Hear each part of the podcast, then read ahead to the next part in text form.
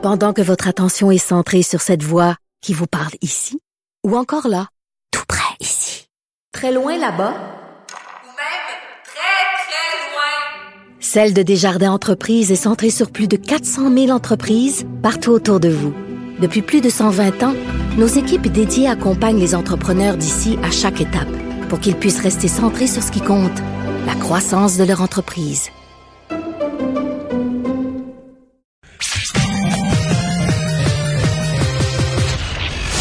Combiner crédibilité et curiosité. Mario Dumont. Cube Radio. Et c'est l'heure de parler sport avec euh, Mathieu Boulet. Salut Mathieu. Hey, salut Mario. Euh, Qu'est-ce qui se passe avec euh, Soccer Canada? Ben, je te dirais, Mario, euh, une autre semaine, un autre scandale, une autre fédération canadienne. On dirait que c'est une après l'autre. En fin de semaine, il y a eu des- l'annulation des, des matchs internationaux euh, qui visent à préparer l'équipe canadienne masculine en prévision de la Coupe du Monde là, qui a lieu à l'automne, dans le coin du mois de novembre au Qatar. Là, le problème, c'est que je ne savais pas ça avant, avant fin de semaine, c'est que l'équipe nationale canadienne féminine et masculine sont euh, ils ont une convention collective avec les dirigeants de avec Soccer Canada. Ça, je savais pas ça avant fin de semaine. Et là, les, joueurs ont dit Oh, attendez une minute, on, va se on va, faire quelque chose d'important. Là, les gars, les gars et les, gars de l'équipe nationale ont le gros bout du bâton. Là, première participation à la Coupe du Monde depuis 86, ils exigent euh, des, des revenus plus élevés liés aux matchs internationaux qui se passent au Canada. Ils, ils veulent un pourcentage des gains euh, dans les différentes Coupes du Monde, masculines et féminines. Et l'autre chose aussi, ils veulent aussi le développement d'un circuit féminin au Canada. Ça, là, ça veut dire que les gars négocient en même temps pour les filles. Fait que pour, amener une convention, pour amener une convention collective, moi, je trouve ça très bien, by the way. Hein. Je trouve ça très, très bien, très, très intelligent de la part des hommes de, de vouloir avoir amélioré le sort des femmes en même temps parce que les femmes aussi souffrent. Parce que malgré tous les succès des des équipes féminines, là, je crois pas que les filles roulent sur l'or.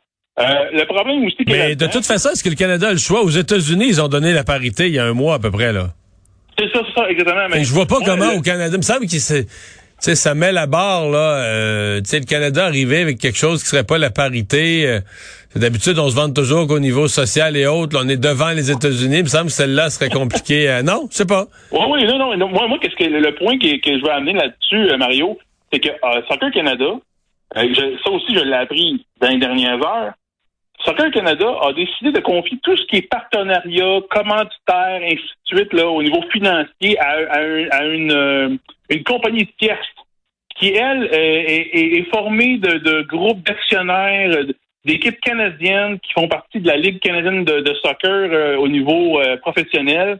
Et là, là, ce- cette tierce partie-là a comme tous les tous les, tous les systèmes au niveau financier de Soccer Canada. Fait que les demandes de l'équipe canadienne, des ma- masculines, ne peuvent pas nécessairement être entendues par Soccer Canada. Il faut qu'ils passent par l'autre gang, là, le- le- la tierce partie. Fait que là, on se ramasse dans un micmac assez incroyable. Puis là, je me dis, ben voyons donc. On participe à la Coupe du Monde euh, pour la première fois depuis 86. Là, il y a une histoire de convention collective qui arrive dans, en plein milieu de, en plein milieu de la préparation pour euh, la Coupe du Monde. On n'est pas capable de s'entendre et du, du côté de Soccer Canada ne veulent pas en rien entendre parce qu'ils disent que financièrement c'est pas viable. Mais si tu veux faire avancer le soccer au Canada, il faut que tu donnes plus, il faut que tu investisses des millions de dollars dans, dans, dans ce sport-là. Si tu veux que, que l'équipe canadienne devienne encore meilleure, on a des meilleures infrastructures, un ensemble de l'œuvre, l'ensemble de l'œuvre, Mario, faut que le, le soccer, si elle veut passer au prochain niveau, on doit investir dans nos, dans nos in- infrastructures, mais Soccer Canada a pas l'air intéressé. On dirait qu'ils sont comme dans un autre, dans un autre monde. Ils se taguent, OK, Ouais. on, a une, on a une participation à la Coupe du Monde, mais là, ouais, mais là, euh, on peut pas vous donner plus, là. Mais là, non, ça marche pas, là. Là, l'équipe nationale a vraiment le gros bout du bâton, Mario, et je peux te dire que présentement, je suis le président euh, euh, Bantis, le, le président de Hockey Soccer Canada, je marcherai les faufounes serrées, vraiment. Ouais, il va être sous haute surveillance dans, dans tout ça. Un contrat euh, signé par le Canadien avec un joueur, bon, ce qui était euh, indispensable, précieux, Chris Weidman?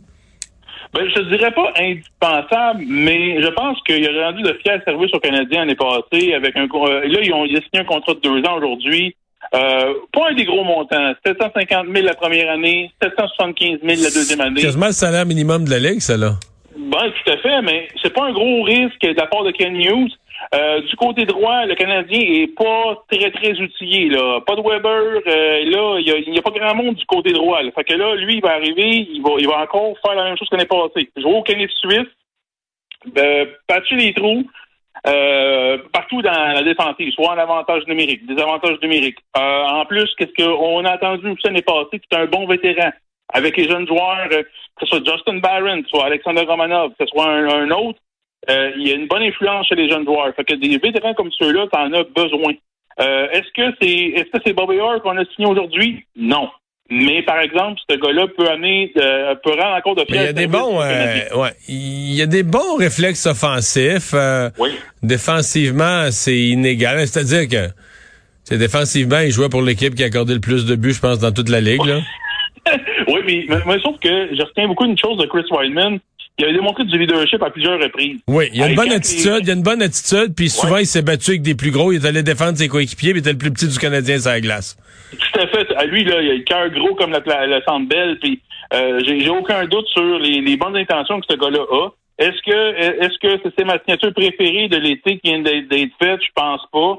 Euh, est-ce qu'on va avoir droit à d'autres signatures? Non, mais à ce prix-là, euh, à ce prix-là, en même temps, on peut pas s'arrêter puis faire comme si l'avenir de l'équipe venait de se jouer. Là. On, non, mais sérieusement, on rend disponible, comme tu dis, un couteau, un petit couteau suisse qu'on met de côté. Euh, un joueur qui peut faire toutes sortes d'affaires, qui a une bonne attitude, puis on le signe. il est là. Ah oui, exactement. Puis là, il y a, d'autres signatures qui s'en viennent pour le Canadien. Puis évidemment, là, depuis quelques jours, Mario, quand tu vois les journaux un peu partout, qu'est-ce qui est la question? C'est qui le Canadien va repêcher au premier rang? Euh, je suis rendu, on est à peu près à moins d'un mois du repêchage, je suis déjà tanné d'en entendre parler. Parce que à Montréal, tout est, trop, est plus gros à ce niveau-là. Et moi, je laisse, je laisse ça dans les mains des, recruteurs et des recruteurs du Canadien. Ils savent ce qu'ils font. Ils ont fait des entrevues à la fin de semaine euh, à Buffalo euh, lors du Combine. Test physique. ça a l'air que les Canadiens étaient les plus serrés au niveau des entrevues, au niveau les plus difficiles.